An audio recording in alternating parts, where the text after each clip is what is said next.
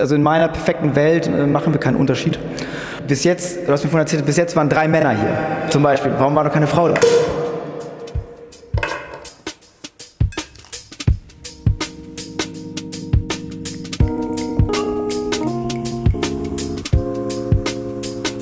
Verflixt und verführt.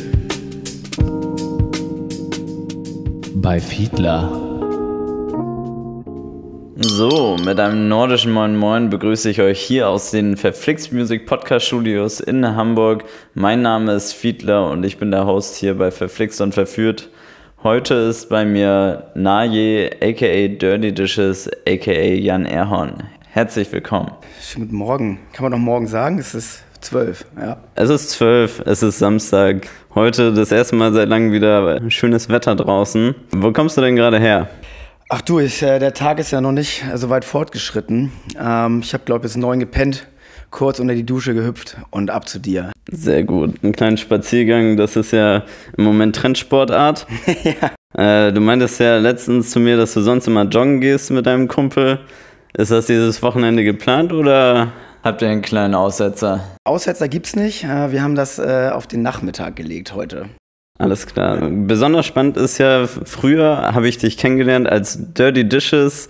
Ich war damals noch so jung, dass ich da quasi die ersten Male feiern gegangen bin und du da in den einschlägigen Clubs in Hamburg schon gespielt hast. Ähm, jetzt kommt ja der Change. Du bist hier als Naye.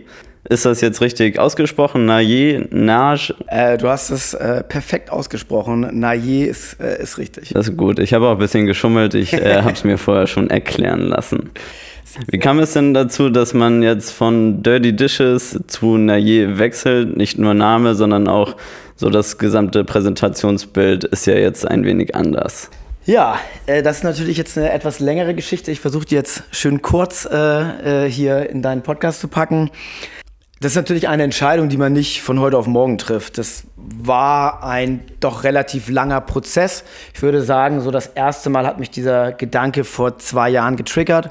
Ich bin aber auch ganz ehrlich, zu dem Zeitpunkt lief alles ziemlich rund. Ich war relativ viel unterwegs. Und wenn alles gut läuft, warum sollst du in diesem Moment etwas ändern? Und dann ist es wie so oft, du schiebst diesen Gedanken erstmal nach hinten. Dann kam das äh, Pandemie-Break, in dem wir uns immer noch befinden. Und dieses Break hat natürlich super viel äh, Möglichkeiten und Raum geschaffen, über verschiedenste Sachen nachzudenken. Unter anderem habe ich mich natürlich reflektiert und mir überlegt, wo will ich als Künstler hin, was will ich machen und wie möchte ich auch, wie möchte ich mich auch darstellen nach außen. Ich habe dann relativ schnell gemerkt, dass ich mit Dirty Dishes an eine bestimmte Grenze komme und habe dann überlegt, okay, was, was, was kann ich ändern? Ich habe schon mit der Musik angefangen, da war ich schon auf einem, auf einem Weg, die habe ich ja schon auch als unter Dirty Dishes schon geändert. Und dann kommst du natürlich schnell an den Punkt, okay, ist der Name noch passend zu dem, was du verkörpern möchtest? 2020, Mitte 2020 ungefähr, habe ich das dann mal so im Freundeskreis gedroppt. Und da war von Ja bis Nein eigentlich alles dabei. Aber wie das immer so ist, man drückt die Sache dann doch schneller, als man gucken kann, wieder in den Hintergrund. Anfang 21 war es dann einfach so präsent bei mir im Kopf, dass ich bei einem Spaziergang mit meiner Freundin zu ihr gesagt habe, ich muss den Namen ändern. Das ist für mich, steht für mich jetzt fest. Da habe ich auch zu ihr gesagt, ich würde mich am liebsten Jan nennen. Aber Jan hat sich halt nicht richtig angefühlt. Und nach ein paar Brainstormings, irgendwie mit den Liebsten zusammengesessen, auch Leuten zusammengesessen, die das Projekt schon sehr lange kennen und mich als Künstler kennen, ja, ist dann doch irgendwann nach, nee, gar nicht irgendwann, nach kurzer Zeit dann Naye entstanden. Und damit bin ich mega happy, super glücklich und ähm, es öffnet mir super viele Türen, schließt aber auch einige Türen, aber damit muss ich klarkommen. Aber ich freue mich mega auf die Zukunft und ähm, ja, jetzt ist es Naye. Ja, das glaube ich dir sofort. Also ihr seht das zwar nicht, aber die Augen strahlen natürlich. Ähm, du hast ja eben gesagt, du hast deinen Freunden sozusagen das dann schon so nach und nach gesagt. Würdest du sagen, das war, also ich mache das manchmal so, dass ich etwas nach außen trage, wo ich mir unsicher bin, um so ein bisschen Feedback auch zu bekommen. Meistens mit der Hoffnung, dass dann auch positives Feedback in die gleiche Richtung kommt.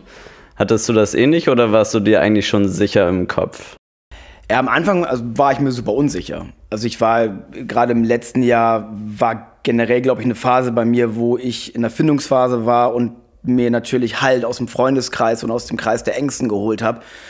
Ähm, das ging dann natürlich, ja, wie ich eben schon gesagt habe, von mach das auf jeden Fall bis hin zu hinterfrag das, weil du fängst natürlich nochmal von vorne an und da stellt dich natürlich wieder vor neue Herausforderungen.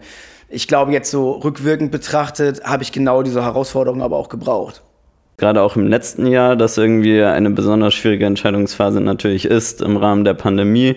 Du warst oder bist eigentlich Vollzeitkünstler. Es ist dein Job, DJ zu sein und Musik zu produzieren. Das hat sich ja dann aber recht schnell geändert, wenn dir von einem Tag auf den anderen gesagt wird, okay, alle folgenden Gigs sind jetzt abgesagt. Ja, wie du dir vorstellen kannst, äh, war das oder hat das, glaube ich, jeden äh, oder alle KünstlerInnen äh, sehr hart getroffen. Äh, mich persönlich natürlich auch. Ähm, ich habe das ja eben schon mal kurz angerissen, nach der ersten Eingewöhnungsphase, dass man jetzt nicht mehr jedes Wochenende äh, losfährt, ob in den heimischen Clubs oder auch außerhalb, ähm, ja, hat das auf jeden Fall einen ganz schönen Schlag gegeben und man musste sich neu orientieren und gucken, was man mit seiner neu gewonnenen Zeit anfangen kann. Äh, ich persönlich habe mich sehr in die Arbeit gestürzt, gerade noch sehr um, um mich um meinen, meinen musikalischen Weg gekümmert, war nur noch im Studio, habe mich da fast eingeschlossen. Das war so mein, mein Safe Space. Da habe ich mich sicher gefühlt. Da konnte passieren außen was, was wolle. Da war ich sicher und ähm, ja, ich habe da so ein bisschen aufgearbeitet, was jetzt, was mir auf der anderen Seite fehlt. Und das war das Unterwegssein. Du hast ja gesagt, du warst jetzt die ganze Zeit im Studio. Das ist ja nicht so, dass man mit dem neuen Projekt die Idee hat, einen Song produziert und dann zeigt, bist du zufrieden mit dem neuen Projekt, das ist der neue Sound. Mhm. Ähm, kannst du mir ein bisschen was zu dem Prozess, zu deinem Soundbild jetzt erzählen und was man so als Zuhörer auch erwarten kann, wenn man jetzt ein Naye-Set im Club oder auf dem Festival miterleben darf? Also ich glaube, der Sound hat sich ja über die letzten Jahre schon entwickelt. Das war so ein organischer Prozess und die Namen oder der Namenswechsel war dann sozusagen das, äh, das Finale davon. Ähm, ich nehme die positiven Sachen und auch negativen Sachen aus meiner Vergangenheit mit und setze sie jetzt in Naye um. Und das Ganze entwickelt sich dann zu einem neuen Soundbild, aber auch nicht nur Sound spielt bei mir eine große Rolle, sondern auch das, äh, das was man sieht. Ähm, bei mir ist da der Jonas Naue für alles verantwortlich. Wir haben das ein bisschen aufgeteilt. Ich mache das, was man hört und er macht das, was man sieht. Und ich versuche mit Naye so ein bisschen auch in der Zukunft verschiedene Sachen der, der Kunst zu verbinden. Ob das jetzt visuelle Kunst ist in Form von Bewegtbild oder Fotografie, ob das vielleicht auch ein bisschen gesponnen ähm, bildende Kunst ist. Ich möchte da so ein bisschen frei sein und irgendwas Neues schaffen. Ich kann noch gar nicht genau sagen, was es ist, aber da verschiedene Kunstformen integrieren. Und ja, genau. Und das, das spiegelt sich dann auch im Sound wieder. Ich finde das ja, dass man das direkt gesehen hat. Also auf Instagram hattest du ja so eine Art äh, visuellen Countdown, den du da ja wahrscheinlich mit ihm zusammen produziert hast. Und auch da hat man direkt gesehen und man merkt das ja auch in der Szene generell, dass eben das Gesamtbild irgendwie wichtig ist. Das heißt, nicht nur der Sound, sondern auch die ganze Präsentationsform. Äh, wie gibt man sich? Wie wird das Ganze verpackt auch nach außen hin? Und wie kann man so auch eine spannende Geschichte sozusagen erzählen? Und ich finde, das ist halt sehr gut gelungen, gerade mit diesen Trailern. Äh, weil das eben anders war, gar nicht so wie das, was ich von deinem ehemaligen künstlerischen Weg erwartet habe. Und dann war ich auch sehr gespannt, was jetzt auf mich zukommt. Genau, und jetzt äh, kommen wir nochmal zu deiner Frage eben, was äh, auf dich und auf alle anderen zukommt, wenn sie äh, ein Set von mir auf einem Festival oder im Club äh, besuchen. Ich glaube, oder beziehungsweise Naye wird mehr überraschen. Ich möchte nicht ein so äh, vorhersehbaren äh, Sound äh, kreieren, sondern ich möchte Highlights schaffen mit Überraschungen. Ich würde sagen, ich habe in der Vergangenheit sehr Drop-bezogen, sehr Highlight-bezogen gespielt. Da wusste man ganz genau eigentlich, was passiert. Und das möchte ich jetzt ein bisschen ändern. Ich möchte immer noch Highlights kreieren, aber unerwartet. Wenn man jetzt auf ein ähm, bisschen kurativ anspruchsvolleren Festivals war, dann findet man häufiger die DJs, die halt einen unerwartet das präsentieren, wo du gar nicht wusstest, dass du das hören willst. Mhm. Ähm, die überraschen einen und die bleiben einem im Kopf, finde ich. Also das ist so für mich, der, der gute DJ spielt etwas, wovon ich gar nicht wusste, dass ich das jetzt hören will. Und dass du es vielleicht magst. Und dass ich es vielleicht mag. Genau, mit den verschiedenen Genres, die du einfließen lässt, das äh, bildet ja auch mehr Freiheiten in der Dramaturgie eines Sets, also wie man ein Set aufbaut, wie man da eine Geschichte mit verschiedenen Emotionen drin verpacken kann. Und da spielt ja auch die Länge eines Sets eine große Rolle. In Zeiten, wo Leute, die Events kreieren, häufig das Line-up möglichst voll bekommen wollen, um eben halt dem Publikum alles zu bieten äh, kommt man ja meistens dahin, dass man auch mal angefragt wird, ein Stundenset zu machen. Würdest du sowas überhaupt noch zusagen? Also für einen Livestream ja, äh, auf der Bühne nein. äh, ich kann dir eher sagen, warum bei der Bühne nein. Ähm, und zwar möchte ich halt eine Geschichte erzählen, wie du eben schon gesagt hast, und die Geschichte lässt sich in einer Stunde eigentlich relativ schwierig, schwierig erzählen. Bei dem Stream es werden halt einfach Stundenslots angeboten und ich glaube, das liegt da gar nicht unbedingt an dem, was ich will, sondern die Leute sitzen halt eine Stunde vorm Fernseher und das ist schon viel, viel Zeit. Und da muss man halt einfach probieren, eine, eine, gute, eine gute Range in der Zeit zu spielen. Und das ist schon viel verlangt, meiner Meinung nach, wenn du eine Stunde da jemand auf einem Bildschirm zuguckst und in einem Club ist ja ein, ein ganz anderes Gefühl. Du hast viel mehr, was in deiner Umwelt passiert. Es ist einfach dann echt quasi zum Anfassen. Und da möchte ich dem, dem Zuhörer die Möglichkeit geben, einmal ja, mit mir auf Reise zu gehen. Und das geht in einer Stunde eher weniger, weil ich teilweise mittlerweile auch sehr es liebe, Sachen sehr hinzuzögern und lange auf einem Punkt hinzuarbeiten. Teilweise eine Zeit lang auch sehr monoton zu spielen, bis dann genau dieser Moment passiert, von dem ich eben besprochen habe. Und der braucht Zeit. Auf jeden Fall. Das sehe ich genauso. Also im Stream als Zuschauer, das ist halt ein anderes Zeitgefühl, wenn du zu Hause eine Stunde Musik hörst, als wenn du halt in der Location mit den Menschen und mit diesem echten Gefühl, das du ja auch beschreibst, äh, mitziehen kannst. Genau. Du hast ja jetzt das neue Projekt Naye im Studio vorbereitet und das vor allen Dingen in der Präsentation auch auf Social Media jetzt vorangetrieben. In der Zukunft mit den Gigs und dem kompletten ähm, Anhang sozusagen, den man als Künstler hat, hast du da manchmal auch Angst vor der Zukunft oder was für Perspektiven malst du dir da aus? Angst ist vielleicht das falsche Wort. Ich habe eher Respekt, denn muss halt, oder mir ist natürlich auch klar, dass ich ähm, etwas Neues auch viel Fragezeichen aufwirft und ähm, wie sich alles in der Zukunft entwickelt, welche Veranstalter es noch gibt, ähm, welche Partys noch stattfinden, ob alle Clubs überleben, toll, toll, toll. Äh, das steht alles noch so ein bisschen in den Sternen und deshalb habe ich auf jeden Fall einen heiden Respekt davor, wie die Zukunft, äh, äh, wie das in der Zukunft ablaufen wird.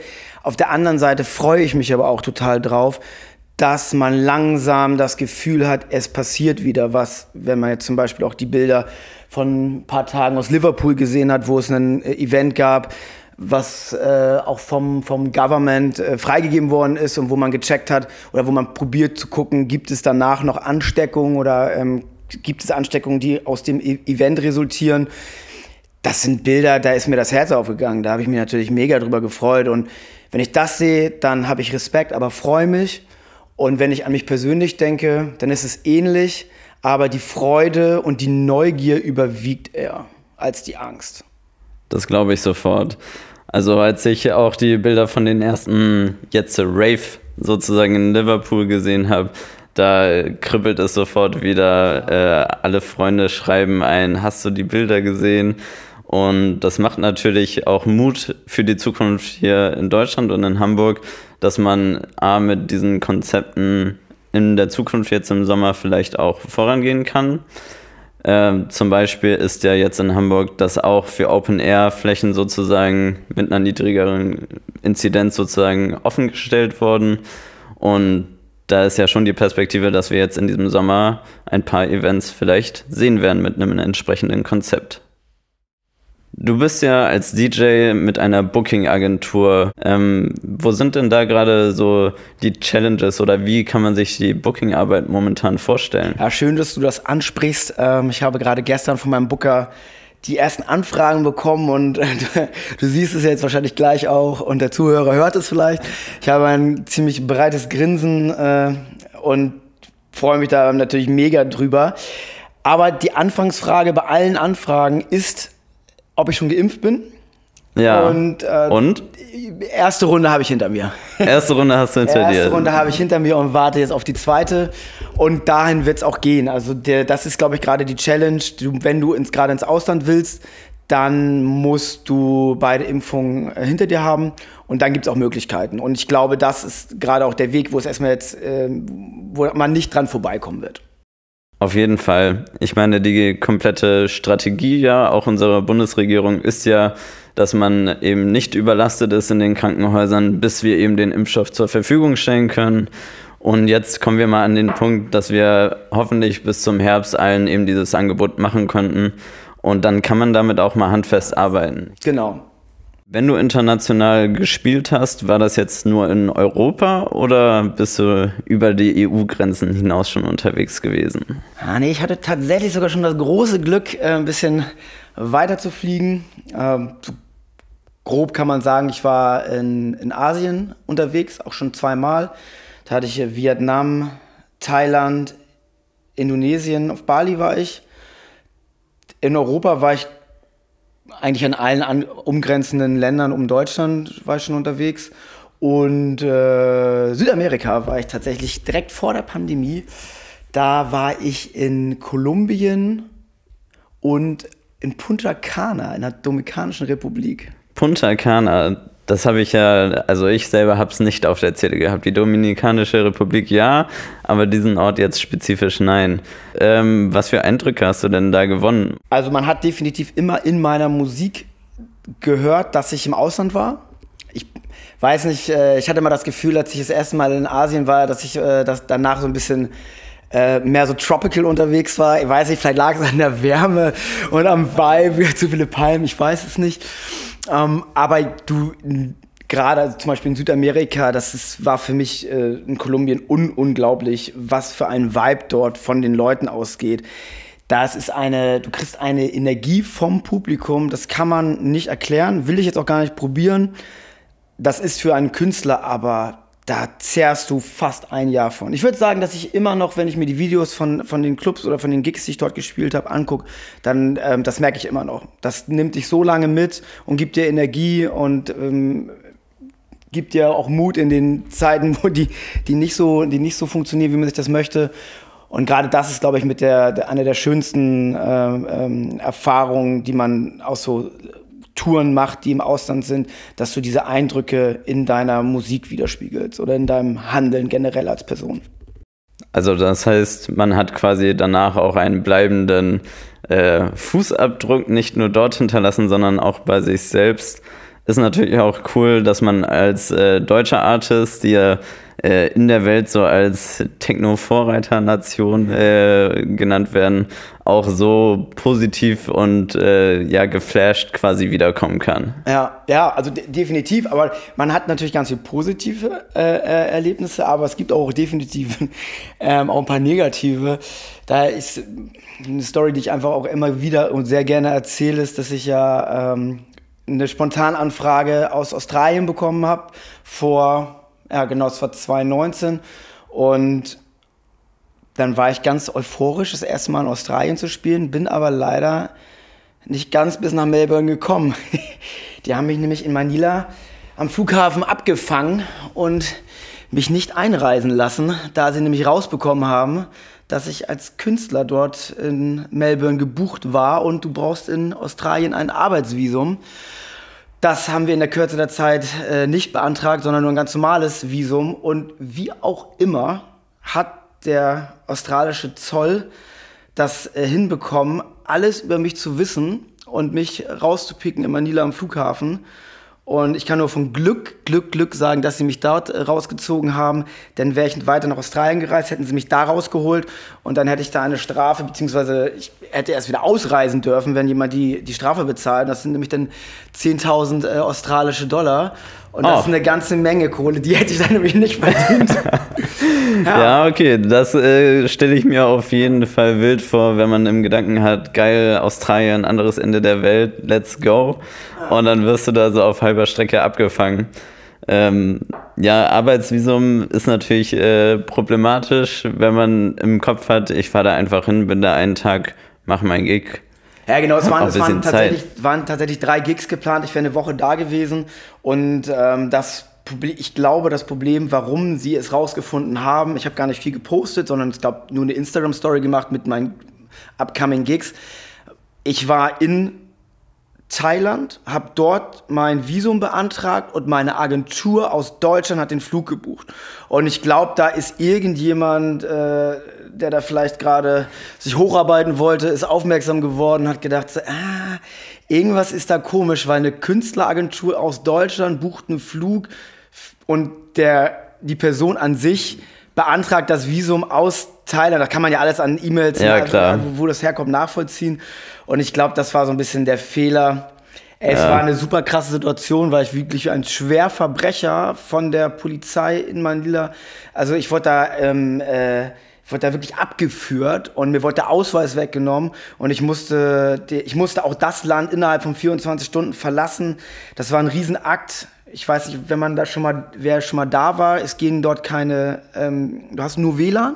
Du brauchst quasi eine, eine Visitenkarte, eine SIM-Karte aus dem, aus dem Land, um dort dich einzuloggen. Dann musste ich da zum Flughafenpersonal mir irgendwie ein Handy organisieren, um dann Leute anzurufen, die mir einen Flug buchen konnten. Und neben mir die Polizei mit gezogener Waffe. Ich hatte keinen, ich hatte Wow. keinen, ich hatte keinen Pass.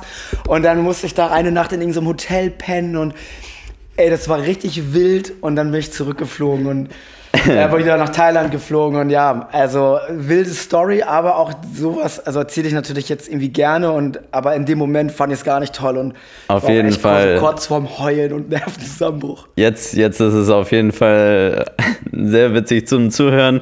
Äh, selber dort in der Situation stecken möchte ich jetzt nicht. Von daher, äh, unsere Zuhörer, die Zollbeamte sind, gerne mal Bezug nehmen.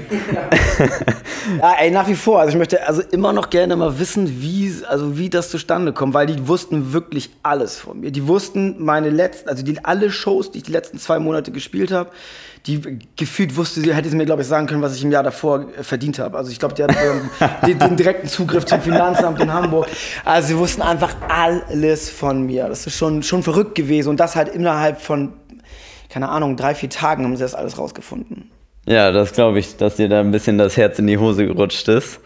Ähm, aber es ist ja schön, dass das jetzt inzwischen mit Witz zu begegnen ist und ansonsten ja äh, die positiven Seiten des Reisens überwiegen.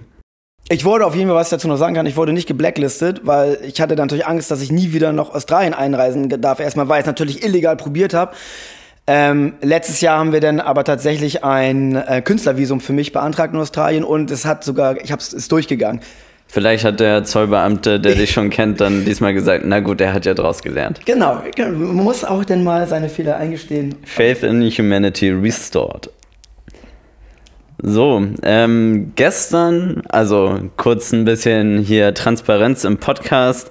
Heute ist der 8. Mai und gestern war ja ein Release von dir zusammen mit Maximilian. Maximilian, genau. Ähm, hieß der Sisu? Genau, der Track äh, heißt Sisu und ist released auf dem Label von Fed und Re. Ist, Ähm, der Fed kommt aus Frankfurt und heißt, das Label heißt Samani. Samani, alles klar, sehr cool. Wollen wir mal reinhören? Yes! Let's do it.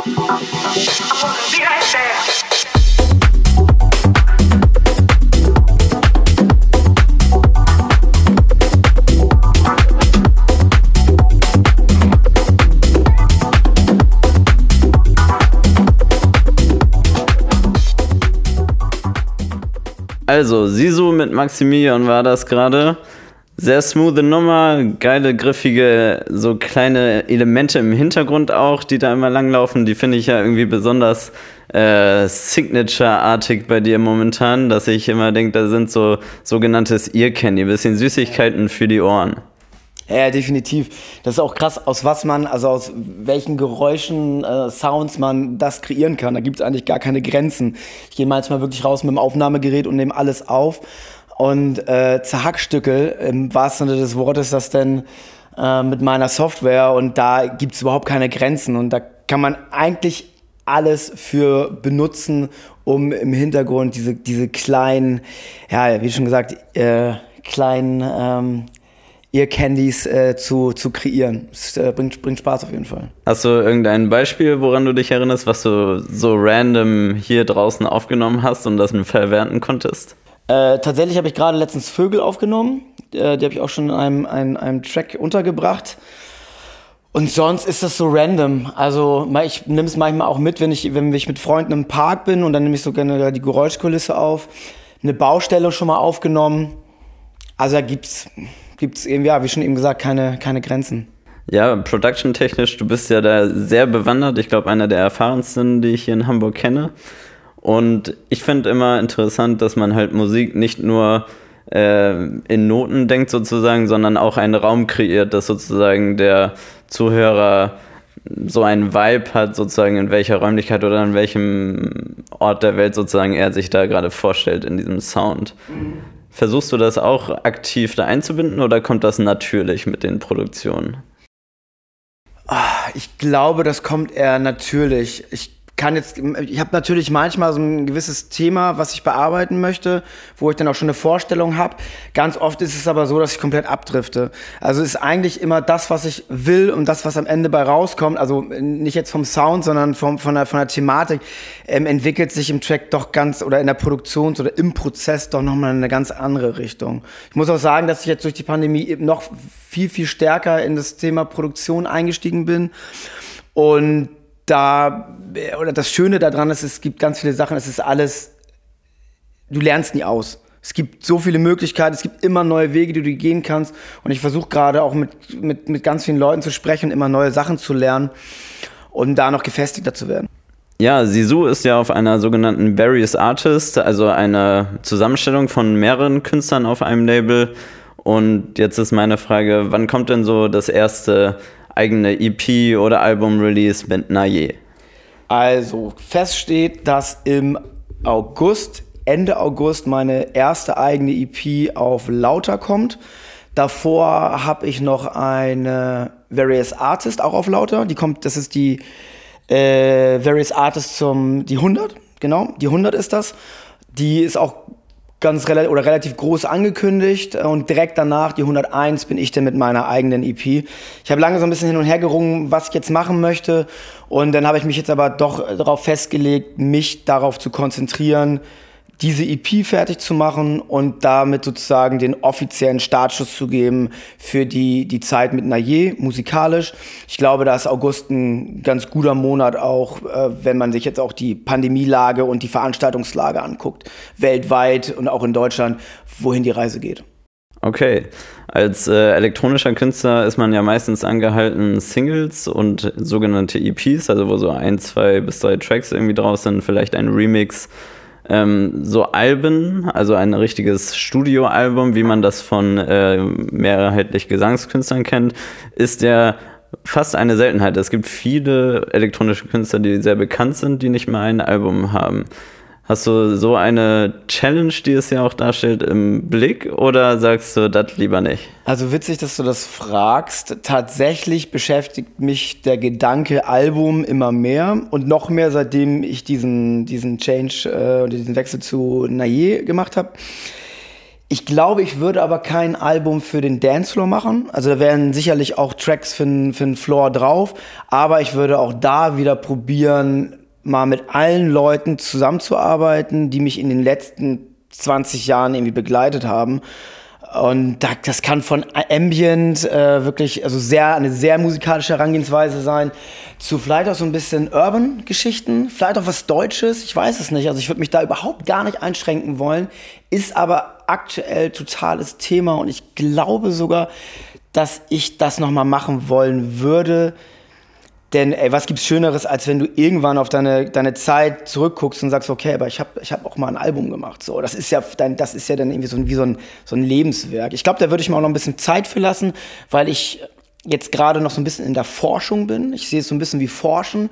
Man äh, braucht vielleicht auch ein bisschen länger, um etwas zu erforschen und ich erforsche gerade meine Musik und meine Herangehensweise, Sachen äh, zu kreieren, nicht, also zeitlos zu sein, nicht irgendwelchen Trends hinterher zu laufen und da würde ich mir noch ein bisschen Zeit geben, aber äh, es ist definitiv, äh, steht auf meiner Liste und ich glaube, ich könnte mir vorstellen, das nochmal zu machen. Ja, gerade die Schnelllebigkeit der elektronischen Musik äh, ist ja gerade auch als Künstler manchmal ein bisschen äh, ja, schade, nenne ich es mal, dass du halt einen Track, an dem du lange sitzt, irgendwie kreierst, dann kommt er raus, wenn es gut läuft, läuft er die Saison, nenne ich es mal, lang auf Festivals, in Clubs und danach ist das Ding für die nächsten sechs Jahre gefrühstückt, bis es dann vielleicht mal so als, äh, kennt ihr nicht mehr, aber hier ist er nochmal ausgepackt wird. Da ist man im Album, glaube ich, schon mit dem Gedanken da, etwas, was bleibt, auch zu kreieren. Bevor es jetzt wieder anfängt mit den Events in Hamburg, auch draußen, ähm, bist du ja jetzt vor allen Dingen mit Studioarbeit beschäftigt, aber auch mit deinem Job und deiner zweiten Rolle als Familienvater. Magst du mir ein bisschen was dazu erzählen, wie du das gerade unter einen Hut bekommst? Ja, es ist äh, tatsächlich nicht ganz einfach und ich habe das Gefühl, dass ich mehr arbeite als vorher.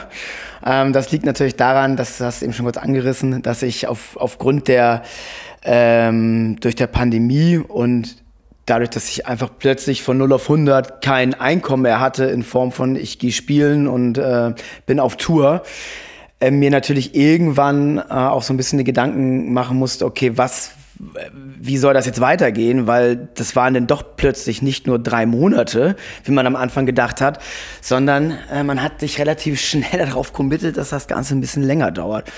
Ich habe das große Glück, dass ich einen ganz tollen Freundeskreis habe, der mich in allen Belangen immer mega krass unterstützt, die auch total daran glauben, was ich mache. Und bei einem meiner besten Freunde äh, arbeite ich jetzt in der Firma, äh, dreieinhalb Tage die Woche. Dann habe ich natürlich meinen Sohn, der auch betroffen ist von der Pandemie. Wie alt ist dein Sohn? Ja, der wird jetzt, äh, heute haben wir den 8., der wird am 22.05.16. Uh, spannendes Alter. das, da sagst du was, da hast du vollkommen recht. Und der hat sich natürlich auch nicht über die Pandemie gefreut, beziehungsweise ich glaube, dass er weniger zur Schule musste, fand er irgendwie schon ganz gut. Kann ich verstehen, dass er seine Freunde nicht sehen darf und draußen so sich frei bewegen kann. Das äh, ist ihm, glaube ich, auch ganz schön, ähm, ganz schön aufs Gemüt geschlagen, wie, glaube ich, allen Kids da draußen. Das muss man auch mal, äh, muss man sich auch mal im Klaren drüber hin werden. Also hätte man mir mit 16 gesagt, wie ich mich behalten muss, dass ich nicht mehr meine Freunde sehen darf, dass ich nicht auf dem Skatepark rumhängen kann mit all meinen Kumpels. Oh, ich weiß nicht, wie ich da reagiert hätte und ob ich das alles so eingehalten hätte, wie das die Kids heutzutage machen der hat diesen sogenannten Wechselunterricht und die Zeit, wo er zur Schule muss, ist er in, äh, in Niedersachsen, da wo er wohnt, bei seiner Mama. Und die andere Woche, wo er sozusagen Online-Unterricht hat, äh, verbringt er meistens bei mir. Und das stellt einen natürlich auch nochmal äh, vor, vor neue Herausforderungen da auch nochmal. Aber ist ja auch, ist ja auch eine Chance irgendwie. Ich schätze, dass ihr dadurch ja auch mehr Zeit vielleicht miteinander verbringt, als wenn man jetzt einen äh, 16-jährigen Sohn hat, der gerade äh, unbedingt mit seinen Freunden draußen sein will und dann vernachlässigt man ja als junger Mensch gerne zu Hause und ja. macht sein eigenes Ding. Man wird ja sein eigener Mensch, äh, eigener Herr und wird dadurch auch erwachsen. Ja, also definitiv die Pandemie hat mir und meinem Sohn auf jeden Fall gut getan, was unseren Zusammenhalt betrifft oder auch den Austausch, den wir haben. Wir haben natürlich jetzt dadurch die Möglichkeit, viel mehr zusammen auch Zeit zu verbringen, auch Themen abzuarbeiten. Und ich glaube, ihm tut es auch ganz gut, gerade wirklich dann irgendwie auch einen Papa zu haben, der da ist. Nicht, dass das vorher nicht war, aber es ist einfach ein, ein anderes Miteinander, was wir, was wir natürlich dadurch haben Legst du eigentlich auch manchmal mit deinem Sohn zusammen auf? Äh, nee, er kann sich leider noch nicht so ganz mit der Musik äh, identifizieren, was ich aber auch verstehen kann, hab, konnte ich mit 16 auch nicht. Ich spiele ihm mal ein paar Sachen vor, er findet das dann mal ganz cool, aber so richtig den Draht dazu hat er noch nicht. Mensch, Papa, das ist doch überhaupt nicht aktuell, das Genre. Was hört er denn für Musik? Ja, der ist gerade ziemlich, äh, ziemlich aktiv, was so den Hip-Hop-Kram betrifft. Ähm, mag mag gerade relativ viel deutschen, deutschen Kram, findet aber auch so den, den typischen Old- Oldschool-Rap gut. Äh, Ist jetzt auch nicht so der größte Fan, glaube ich, von diesem ganzen äh, neuen Kram. Mag so echt so ein bisschen so Back to the Roots, äh, richtige MC-Rap-Geschichten sehr gerne. Das, was mich, was mich sehr freut, so auf jeden Fall. Ja, das glaube ich. Äh, ich glaube, wenn man einen Vater hat, der äh, hauptberuflich Musiker ist, ist das auf jeden Fall eine spannende Ebene, sozusagen da in, also verschiedene Genre-Geschmäcker auch zu haben. Und äh, ich bin gespannt auf jeden Fall, wie es sich entwickelt. Äh, du wirst mich mal auf dem Laufenden halten. Ja, aber man denkt von außen immer, dass das äh, ja total cool ist, wenn der Vater sowas macht. Ich glaube, das war für meinen Sohn gar nicht so lange, also gar nicht wirklich, erstens nicht greifbar und äh, zweitens weiß ich gar nicht, ob er es auch cool gefunden hat. Ich glaube, so langsam versteht er das so ein bisschen, weil er auch irgendwie Kumpels hat, die irgendwie auch rappen und die schreiben auch selber Texte und er weiß, dass ich ein Studio habe und jetzt so langsam ähm, sage ich ihm auch immer so, ey, ihr könnt das ausnutzen, nutzt diese Möglichkeit aus und ich glaube, da hat sich das ein bisschen jetzt so langsam verändert, sein Gefühl für das, was ich mache. Es ist ihm jetzt auch nicht unbedingt peinlich oder so, Nein. sondern er versteht es jetzt. Aber da, da wird ja auch erst so der echte Bezug kommen, wenn man eben dann äh, 18 wird, in die Clubs kann, die dann hoffentlich auch wieder normal geöffnet sind und dann vielleicht ein bisschen mehr verstehen kann, was Papa da eigentlich die letzten Jahre gemacht hat. Aber was für ein komischer Gedanke, wenn ich mir jetzt vorstelle, er wird jetzt 16, dass er theoretisch in zwei Jahren vorne links stehen könnte. Yes. Das ist für mich ein überhaupt noch nicht greifbares Thema. Ich finde es ganz, ganz komisch, das Gefühl. Und irgendwie greift da der Vaterinstinkt und ich, würd ihn- ich will ihn davor schützen. So, weißt du, was ich meine? Ich Ja. will doch nicht, dass er in den dunklen Club kommt und den Rave mitbekommt. Aber ja, dann muss ich mich wahrscheinlich dran gewöhnen und es wird dann vielleicht irgendwann so sein, dass er dann auch ähm, dann mehr zu Bezug zu der Musik auch hat und vielleicht auch Bock drauf hat. Und dann kommen die Anfragen nach Gästeliste doch schneller, als ich gucken kann. Das glaube ich auch. Ich glaube, äh, da wird man sehen, wie er sich da entwickelt und welche Clubs er wirklich präferiert auch vom Genre. Aber ich bin mir sicher, äh, dass er mal zu Papas Gig mitkommt in einem geilen Club oder du sagst, hey, pass mal auf, das ist mein Highlight dieses Jahr, komm da auf jeden Fall mit. Und äh, ich bin auf jeden Fall gespannt. Ich stelle es mir auf jeden Fall ultra cool vor. Aber wäre auch ein bisschen nervös. Ich merke es gerade, wie ich schon quasi bei den Gedanken auch ein bisschen Auf jeden Fall. Wenn du jetzt äh, zu einem Gig gehst, hast du denn so eine Routine? Wie gehst du das an? Bist du da den ganzen Abend oder bist du nur kurz rein und wieder raus? Also generell bin ich schon auch dann ziemlich straight, dass ich dann genau, dass es dann auch oft einfach auch Job ist und ähm, dass man dann halt auch noch irgendwie mehrere Gigs hat oder am nächsten Tag vielleicht irgendwie eine Zugfahrt, einen Flug oder äh, irgendwelche anderen Verpflichtungen. Aber ich, genauso gibt's aber auch die Momente, dass ich danach auch nochmal richtig Lust habe, an der Bar zu versacken. Oder gerade auch, wenn du in deiner Heimatstadt spielst, dass du hier Freunde noch hast, dass du dann auch nochmal ein bisschen um die Häuser ziehst. Dass du irgendwie eine gu- eine gute Zeit hast. Aber man kennt es, man nimmt sich vor, wenn man drei Shows hintereinander spielt, äh, erst bei der letzten was zu trinken, fängt natürlich bei der ersten an und dann, dann haben wir das Dilemma. Aber das gehört auch dazu. Dann hat man das Dilemma. Also drei Tage hintereinander Shows spielen ist äh, bei den Arbeitszeiten, die ja eher in der Nacht stattfinden, dann doch etwas zehrend an den Kräften. Total. Aber man lernt ja aus seinen Fehlern auch und wird dann ein bisschen routinierter über die Zeit. Aber manchmal muss man auch ausbrechen. Gehst du eigentlich zu den Gigs? Also in Hamburg kann ich mir vorstellen, deine Freunde kommen hin, aber bist du in Begleitung oder fährst du alleine auf Gigs? Also es kommen natürlich immer mal Freunde mit, kommt meine Freundin auch mal gerne mit, aber grundsätzlich reise ich schon alleine, da ich natürlich, also das ist ja auch ein Kostenpunkt. Ähm, so weit bin ich noch nicht, dass ich immer jemanden mitnehmen kann und dass äh, der Veranstalter das zahlt. Und da muss natürlich diejenige Person dann auch Bock haben, das irgendwie äh, selber zu finanzieren. Aber grundsätzlich kann ich eigentlich sagen, ich bin alleine. Alles Das hört sich so klar. traurig an, oder? Ist es aber Ich finde nicht, dass es sich traurig anhört, aber ich finde es äh, challenging, weil ich kenne das nur von mir, dass wenn ich äh, meistens nicht so weit weg äh, irgendwo gebucht bin und dorthin gehen muss, alleine zu spielen, ähm, dass ich da doch ein bisschen mehr äh, Druck und Nervosität habe, so wie wird der Abend, wie werde ich mich fühlen. Und ich habe ja das große Glück, ich bin ja in einem äh, DJ- und Producer-Duo mit meinem Kollegen Riegel, machen das als Riegel und Fiedler zusammen und äh, da ist es halt sehr schön, weil man sich gegenseitig halt so ein bisschen auffangen kann und man ja manchmal auch vorher oder in den Umständen drumherum noch nicht direkt in, im Party-Modus ist. Es gibt eine ganz schöne äh, Dokumentation von ähm, Resident Advisor, Between the Beats. Das ist eine Geschichte damals mit Nina Kravitz, wo sie über diese Situation spricht, dass sie gerade noch vor 5000 Leuten gespielt hat, extrem viel Emotionen, Power, Feelings hatte und danach kommst du in, in dein Hotelzimmer, Türen gehen zu und du bist alleine.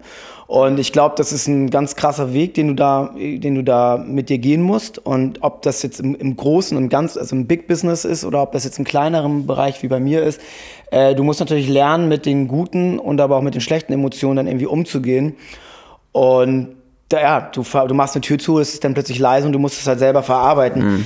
Hast du da irgendwelche Strategien oder Techniken, äh, was du dann machen würdest, wenn du jetzt äh, aus dem Gig nach Hause kommst, die Situation, du bist alleine im Hotelroom und merkst vielleicht, dass es äh, einem auch nicht so gut geht danach wegen diesem Kontrast? Ich glaube, da gibt es gar keine so richtige äh, pauschale Erklärung. Es kommt immer so ein bisschen auf die eigene Mut an. Und ich habe gemerkt, dass mir die Erfahrung da extrem viel geholfen hat, mit Situationen und äh, Momenten umzugehen. Ja, das glaube ich sofort. Also äh, jeder Künstler, der das erste Mal auf einer Bühne steht, ist ja auch egal, ob es jetzt ein Club ist oder eine normale Bühne, äh, versteht die Aufregung drumherum und auch die ersten Erfahrungen eben danach, wie man sich fühlt und wie unterschiedlich das auch sein kann. Und da denke ich, macht die Erfahrung einen großen Unterschied und man darf sich nicht entmutigen lassen und ein bisschen auf sich hören, selbst reflektieren, was einem gut tut. Yes. Wir haben eben schon im Vorgespräch beim kleinen Frühstück darüber gesprochen, weibliche Künstlerinnen in Hamburg und auch in unserer Szene generell. Und dass die ja ein bisschen unterpräsentiert sind, meinte ich. Und da hast du mich gleich kalt erwischt. Ja, genau. Äh, hier waren bis jetzt drei Männer. Wo sind die Frauen? Das ist jetzt äh, zum Glück in Anführungszeichen nur an der Terminlage gewesen. Also wir sind letztens auch mit Nina Hepburn, die hier bald Gast sein wird, äh, in Gespräch gewesen. Aber generell ist das ja schon ein großes Thema in einer männerdominierten Szene wie der unseren, wie man eben die, ja, nicht nur Gleichberechtigung, sondern einfach das Exposure für weibliche Künstlerinnen eben auf das gleiche Level bringen kann und wo vielleicht auch die Probleme der männlichen Kolleginnen dabei sind.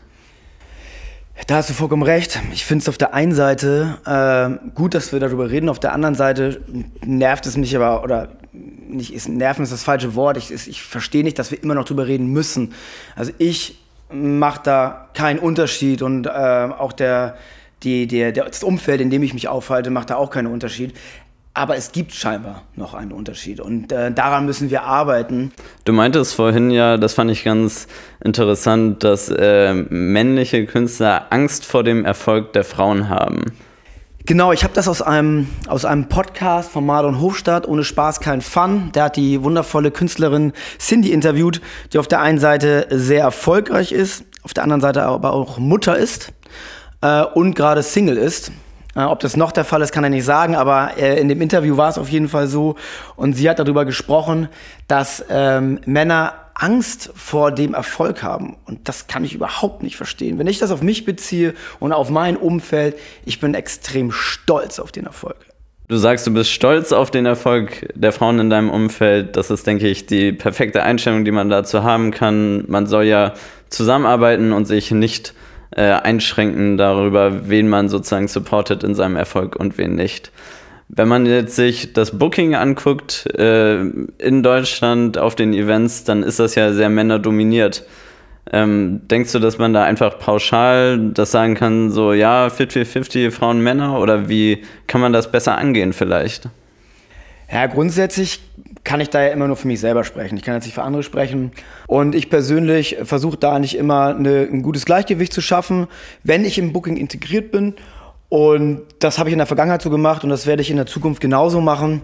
Ähm, in dem Podcast Afterparty von Oliver und Simon war das ja auch Thema. Da war die Labelmanagerin von Steve for Talent zu Gast. Die hat zum Beispiel auch über Bewerbungsprozesse gesprochen, aber auch über Demo-Einreichungen und dort auch nochmal gesagt, es sind leider immer noch 80 Prozent Männer. Und da war auch nochmal der Appell, Mädels, schickt Demos, wir, wir wollen das sein und äh, wir sind total offen dafür, ein, ein Gleichgewicht einmal beim Label, bei den Künstlern, aber auch bei der Labelarbeit herzustellen. Und das ist genau der richtige Ansatz. Ja, ich denke, das hast du ganz gut gesagt, dass eben äh, natürlich die Awareness kommen muss auf allen Seiten und dass eben weibliche Künstlerinnen auf jeden Fall angehalten sind, äh, sich zu bewerben, aktiv zu sein, proaktiv zu sein und da auch selbstbewusst mit dieser Geschichte umgehen. Ich glaube, dass äh, der Change sozusagen kommt und jetzt ist auf jeden Fall eine gute Zeit, um das auch wahrzunehmen und dann werden wir hoffentlich in naher Zukunft äh, genauso viele erfolgreiche Künstlerinnen sehen wie auch Künstler und können gemeinsam auf das äh, große Projekt unserer Szene irgendwie zusammen gucken. Das hast du schön gesagt. Dankeschön. Hast du denn in Hamburg jetzt zum Beispiel ein paar Künstlerinnen, auf die man mal ein Auge werfen soll, wo gerade gute Action passiert, Musik rauskommt? Wen hast du da so im Kopf? Wen kann man da verfolgen? Also einen richtig guten Job machen auf jeden Fall die Lucine und Voodoo aus dem PAL-Umfeld. Dann hast du eben schon mal angesprochen Nina Hepburn und natürlich meine äh, gute Freundin Bruna. Da hast du doch mal drei gute Beispiele genannt, die ihr, falls ihr die noch nicht kennt, noch nicht verfolgt, mal abchecken könnt. Lucine und Voodoo, Nina Hepburn und Bruna aus Hamburg. So, ich habe noch einen kleinen Anschlag auf dich vor. Das mache ich hier eigentlich mit jedem Gast. Und zwar kannst du mal dein Handy rausholen und mir sagen, was du zuletzt gehört hast.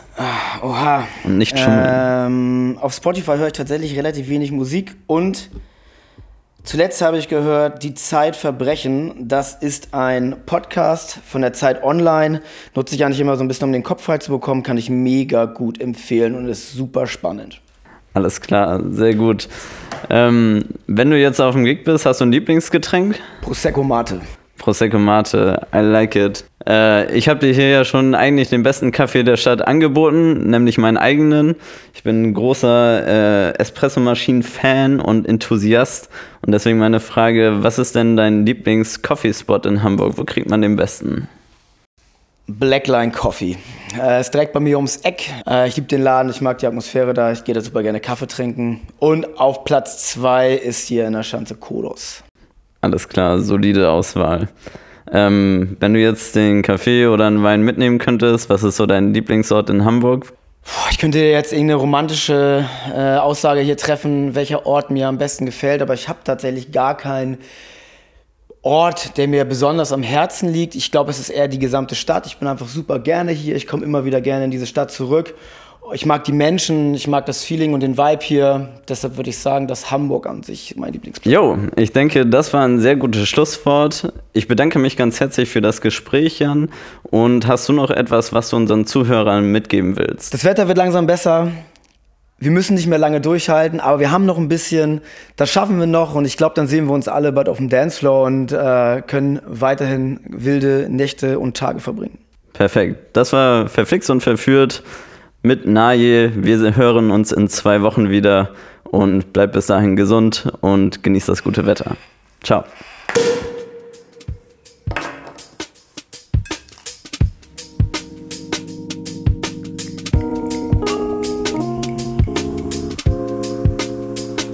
Verflixt und verführt. Bei Fiedler.